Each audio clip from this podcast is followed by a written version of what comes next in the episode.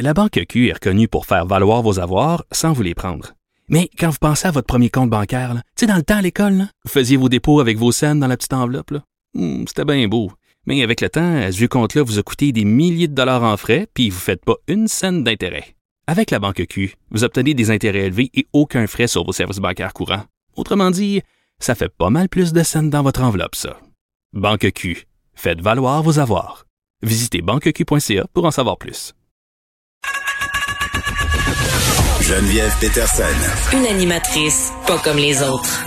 Cube Radio. Elsie Lefebvre est avec nous, qu'on peut lire dans le Journal de Montréal et dans le Journal de Québec. Salut Elsie. Bonjour Geneviève. J'oublie tout le temps de dire qu'on peut t'écouter aussi avec Mario Dumont parce que je te vois dans ma télé chaque matin quand je prépare l'émission. tu fais bien ça. Euh, OK. Euh, on, tu te demandais euh, dans ton texte d'aujourd'hui s'il existe euh, un Eldorado du soleil pour le Parti québécois? Exactement. Donc, le Parti québécois, c'est sûr que, bon, depuis la dernière élection, ça va pas bien. Il y avait seulement 10 députés, puis ils sont rendus à 7. Donc, le départ, là, cette, la semaine dernière de M. Roy, le député de Gaspésie, Mm. c'est sûr que ça fait mal, tu sais, pour le Parti québécois. Pierre-Paul Saint, euh, Pierre, euh, voyons, Paul Saint-Pierre Plamondon. Lui qui a beaucoup trop de paix dans son nom, là, oui. oui, c'est ça, PSPP. Donc, euh, c'est sûr que, bon, est arrivé à gagner la chefferie. Déjà, une chefferie, on le sait, là, ça divise un parti. Alors là, il est en train d'essayer de re- recoller les pots cassés puis remobiliser des, euh, des militants, des citoyens, euh, des députés euh, et, et tout le monde autour de la question de l'indépendance du français, des dossiers euh, de, de politique plus euh, sociale comme les changements climatiques et tout ça. Puis bon, M. Roy, ça n'a pas fait son affaire, il a quitté. Euh, on a vu là, Pascal Bérubé, Véronique Yvon euh, sortir un peu, euh, non pas la défense de leur chef, mais pour dire que M. Roy euh, était pas facile. Disons ça comme ça. Mm. N'y a pas juste QS qui a des problèmes à l'interne, finalement. Non, c'est ça exactement. Donc euh, le Parti québécois, euh, bon, c'est sûr que c'est pas une bonne nouvelle parce qu'on souhaiterait que additionner. Donc Paul Saint-Pierre Plamondon, c'est sûr qu'il voudrait additionner, mais en même temps, à un moment donné, c'est peut-être mieux de laisser aller des personnes qui qui travaillent pas, euh, qui rament pas dans le bon sens. Et donc moi, je je- je- j'essaie de regarder la situation du Parti québécois. C'est sûr qu'on peut se dire deux choses. On ferme la, on ferme la, on ferme, euh, on ferme la baraque, puis euh, on abandonne tout. Mais en même temps, euh, si on regarde dans une perspective plus longue, c'est possible pour le Parti québécois de revenir parce qu'on sait que la politique est faite de cycles. Rappelons-nous du Parti libéral du Canada. Rappelons-nous du Bloc québécois. Sais, le Parti libéral du Canada, après le scandale des commandites, on pensait que c'était une marque finie, finie, finie. On pouvait plus toucher à ça avec une pôle de 100 pieds.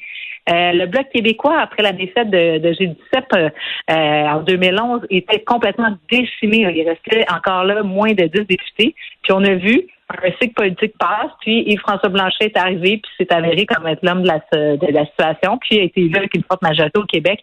Donc, en ce moment, c'est sûr que pour toutes les oppositions, c'est très difficile. Ah, mais attends, là, c'est-tu comme si euh, Paul Saint-Pierre Plamondon, c'était notre rebound? Ah, ça se peut que je sais pas qu'est-ce qui va se passer avec Paul Saint-Pierre Plamondon. Est-ce qu'il va réussir à, à rester? Puis tu sais, c'est ça son défi en fait.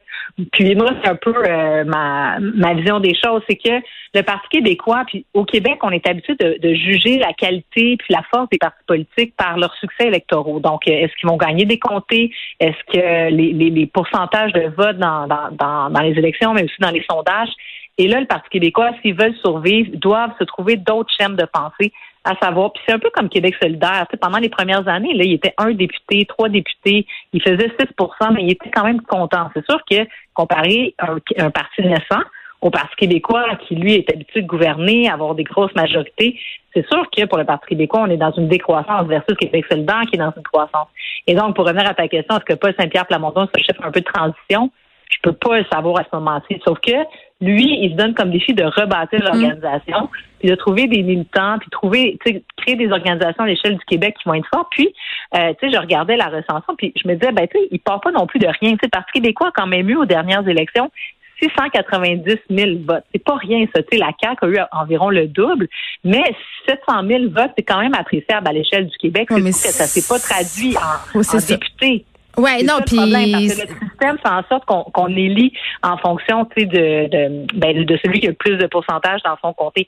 Mais est-ce que c'est quand même une base de travail intéressante? Le Parti québécois est encore celui qui récolte le plus de financement populaire année après année et qui est, est de loin le parti qui a le plus de membres avec euh, environ 45 000 membres. Donc, il y a des bases. Puis, euh, en Gaspésie, euh, Alexis, euh, des chaînes qui, qui a annoncé qu'il se présenterait pour le Parti québécois, ben je trouve que c'est positif. C'est quand même euh, quelqu'un qui, qui, a un, bagage, qui était journaliste à TVA, qui, a décidé de retourner aux études, faire son droit, son barreau, puis là qui dit ben moi j'ai envie de, de travailler pour ce parti-là.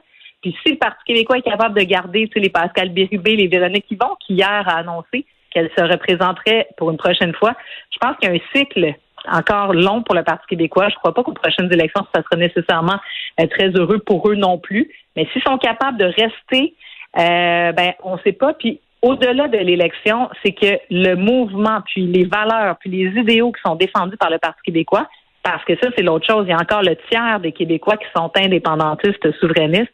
Donc, ces gens-là doivent avoir une voix aussi dans l'arène politique. Donc, la voix du Parti québécois, elle est importante, je pense, pour notre démocratie. Mm. Puis c'est aussi ça, la pluralité des idées. Donc, euh, d'avoir des députés qui soient euh, bons, parce qu'on le sait, le caucus du Parti québécois, je pense que c'est assez unanime, qui est assez fort, même s'ils ne sont pas nombreux. Ben, c'est une voix oui, importante. Ce sont des gens, euh, oui, oui, ce sont des gens très, très aguerris. Elsie, je veux qu'on parce qu'il nous reste seulement deux minutes, je veux absolument qu'on parle de la CAC qui la confiance euh, envers ses élus avec des sondages. Est-ce que est-ce que c'est le même sondage? Parce que je voyais tantôt Dominique Anglade qui demandait à la CAC de rembourser euh, euh, bon ce sondage-là parce que les questions auraient été tendancieuses. On est dessus là, c'est tout ça? Ah, Ça je peux pas dire, j'ai pas entendu Madame Anglade, mais par contre le premier ministre du Québec nous avait dit le 26 mai dernier qu'il avait pas fait pour qu'il avait fait pour un, moins d'un million de sondages, euh, puis ça s'avère que c'est pas exact. Notre collègue euh, c'est ça, Vincent euh, Larin de, de mm. QMI nous apprend que non, on serait presque à 3 millions de sondages commandés par la CAP ou en voie d'être réalisés. Donc, il y a des contrats qui ont été octroyés. Et c'est quand même de, faire des sondages, euh, tu sais, François Legault nous a expliqué que pendant la COVID, c'est important d'être au diapason des Québécois, de connaître. Euh, bon, mm. euh, tu sais, je pense que l'ampleur de la crise méritait ça. Mais en même temps, on apprend aujourd'hui qu'ils font pas juste sonder pour la COVID. Donc, la COVID a le dos large. tu sais, ils, demandent des taux de satisfaction pour. ben oui, c'est ça. Puis, puis ben oui, c'est ça. C'est comme un. Oui, puis je trouve ça un peu douteux moi aussi, mais par rapport à, la demande d'Anglade, là, ce serait pour des questions particulières posée dans le cadre d'un sondage pour mesurer l'adhésion de la population aux mesures sanitaires. Donc, on voit que les techniques de sondage de la CAQ sont remises en question. Exactement, parce que faire des sondages, que la CAQ fasse des sondages à même ses budgets, c'est une chose, mais qu'on prenne l'argent public et du gouvernement pour faire des sondages, ça, c'est une autre. Et moi, euh, je pense que les sondages commandés par le gouvernement, ça devrait, les, les informations contenues là-dedans devraient être publiques. Donc, si c'est utile pour le gouvernement pour se faire une tête, ça peut être utile aussi pour les oppositions, pour les citoyens, pour la société civile en général. Donc, si on éjecte des fonds publics, hmm. on doit le faire en toute transparence. Puis là, bon, euh, tu sais, on sait que euh, Philippe Couillard, à l'époque, euh, faisait presque pas de sondage. Bon, peut-être lui, il aurait dû en faire plus. Mais là, dans le cas de la CAQ, on est vraiment dans une proportion ben, Oui, puis il faudra, il faudra rendre des comptes. Elsie, merci beaucoup. On te lit dans le Journal de Montréal, dans le Journal de Québec.